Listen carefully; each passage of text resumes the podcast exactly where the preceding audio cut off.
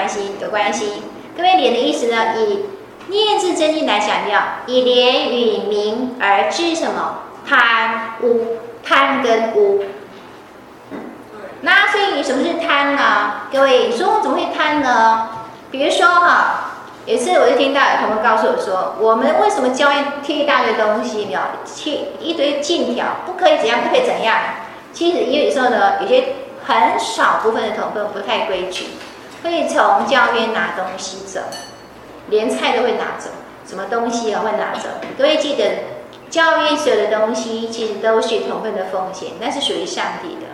千万不要动念头，哎，反正呢，我也有奉献拿一点回家没关系，那个不是好习惯哈。这个是我要听大家的。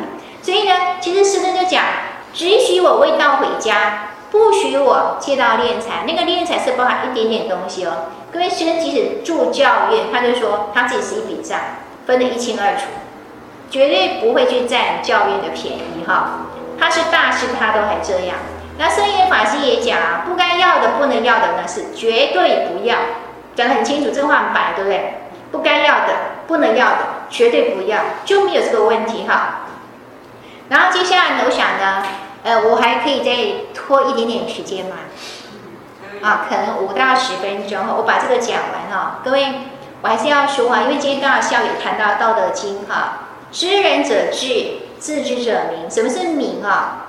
眼睛要够雪亮，那个是要有智慧的。比如说，各位，我们先讲颜回的例子啊、哦。有一次，有次呢，孔子跟他几个学生被在陈蔡那个地方，在某个地方，反正被围困啊。然后大概有一个礼拜都没饭吃。后来是靠着子贡想办法去买了一袋米回来。然后呢，孔子就让子哎颜回跟子路在外面呢，在。在远远的地方那边烧饭，因为还会有烟嘛，哈，在那烧饭。然后呢，子贡突然远远就看到了什么？他突然发现，哎，那个饭快煮好的时候呢，颜回把手伸进锅子里面，好像拿了东西往嘴巴送。他觉得颜颜回偷吃，他就很生气，所以他就跑去问那个问老师说：“老师，一个人是不是本来一个非常高级的一种高士？”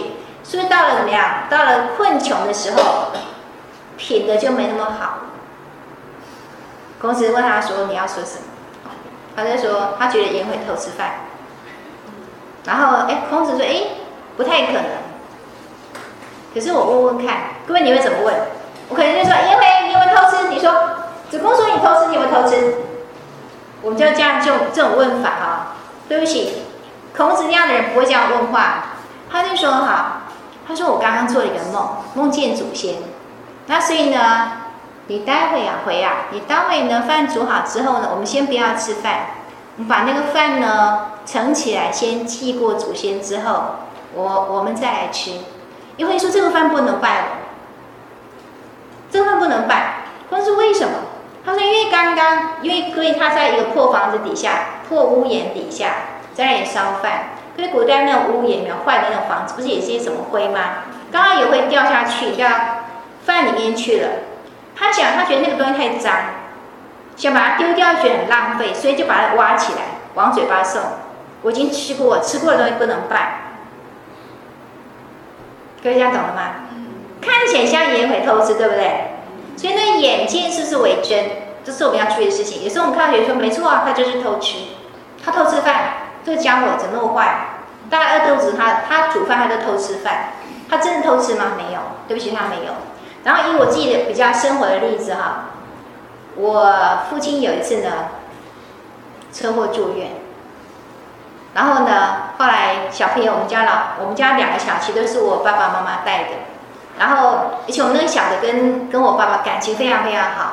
我就跟他说：“哎，我们下了课。”妈妈带你去看外公，外公车祸住院，他就好，我就跟他去了，去了之后他就进去，阿公，好，阿公，好，就叫了一声，就不讲话了，然后就面无表情，从头到尾都面无表情，也不讲话，然后到最后呢，讲话，其实我跟我爸还没话讲，说实话，就看看之后来待了一段时间，我就想，儿子都不讲话，本来平常跟阿公很要好的，怎么今天都不讲话？他平常都阿公长阿公短的这样，今天都不讲话，我不想跟我爸讲什么。然后我就做做做做一做，后来就说，那我们回去好了。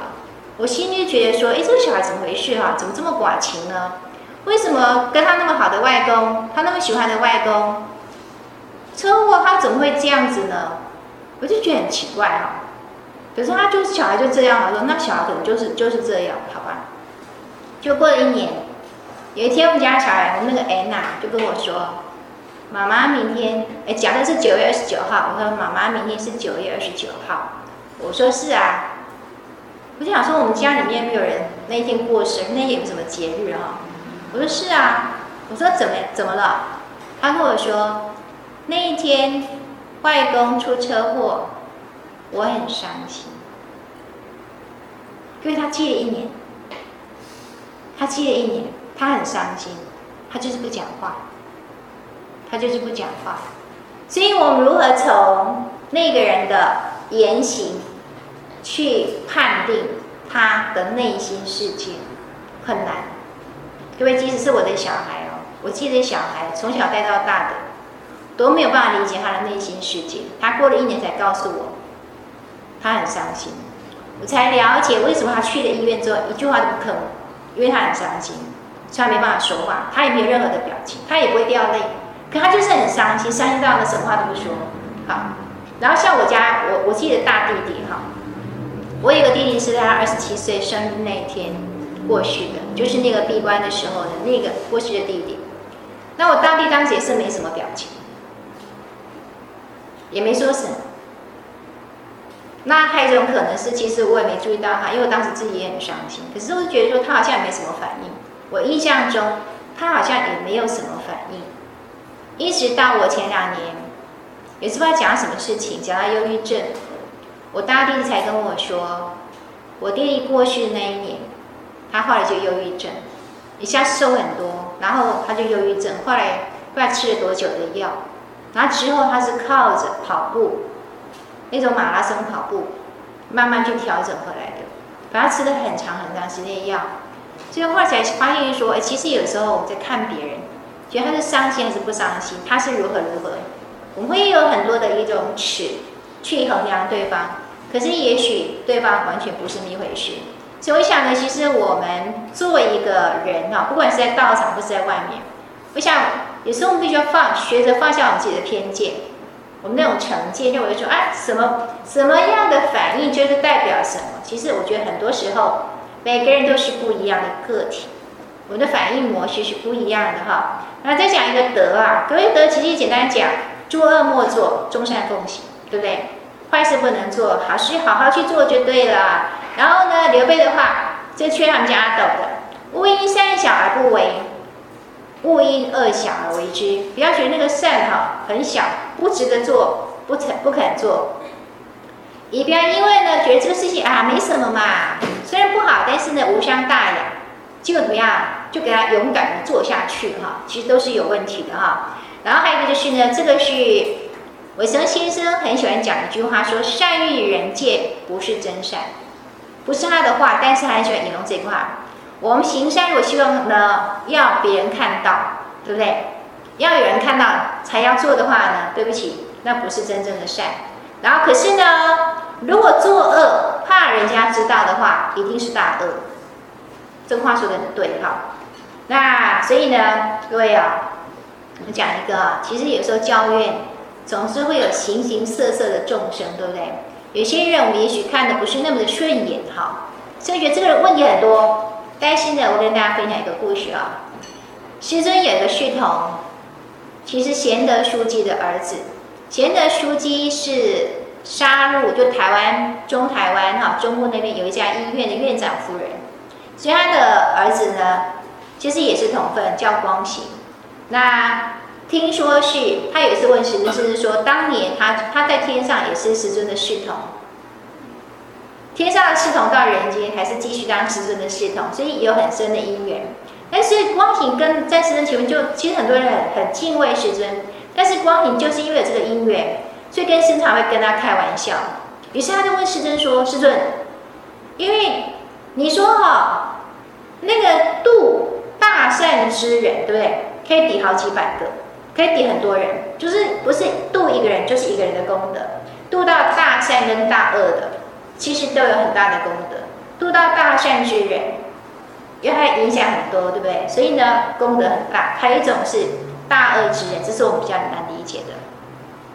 度到大恶之人，因为我们度了他之后，免于他去危害他人，其实功德也很大。不过当时呢，光行问问师的是说，那我度到这一个，因为那是一个等于是我们天地教的一个金主哈，早期一个金主啊，对地教风险很大的，他就问师师说，我度这个，那个是我度来的，我度这个可以可以抵几个？师师笑着跟他说五百个，五百个，所以多一个不是一个，所以呢，各位。如果说我们对于社会上有一些人哈，有一些人觉得其实很看不顺或者怎么，觉得说他其实其实就是很不好。但是如果我们用这样一个心态去看待他，如果我们真的有那个身教言教可以去影响他，可以让他进到道场来，让他成为一个好人的话，各位那个功德是非常大的。那我想呢，时间差不多了哈，我们今天就到这里。我想念字呢，其实里面有很多好东西。那很多很多它的内涵，其实我想，即使不需要讲，大家只要愿意在平常好好反省忏悔，然后好好去做好自己的本分，慢慢的智慧开了之后，我相信你对他的体悟呢，一定比我要多得多。很希望以后有机会啊，亲和集会的时候呢，是邀请台下的同奋上台来分享。我知道这个也是我们洛杉矶长院在做的事情，对不对？就邀请同奋上来分享我们的奋斗心得。觉得这是一个很棒很棒的哈，不一定要去找讲师啦，对不对？其实同奋的分享更珍贵哈。我们今天就到这个地方啊，祝福各位回家路上一路平安哈，谢谢大家。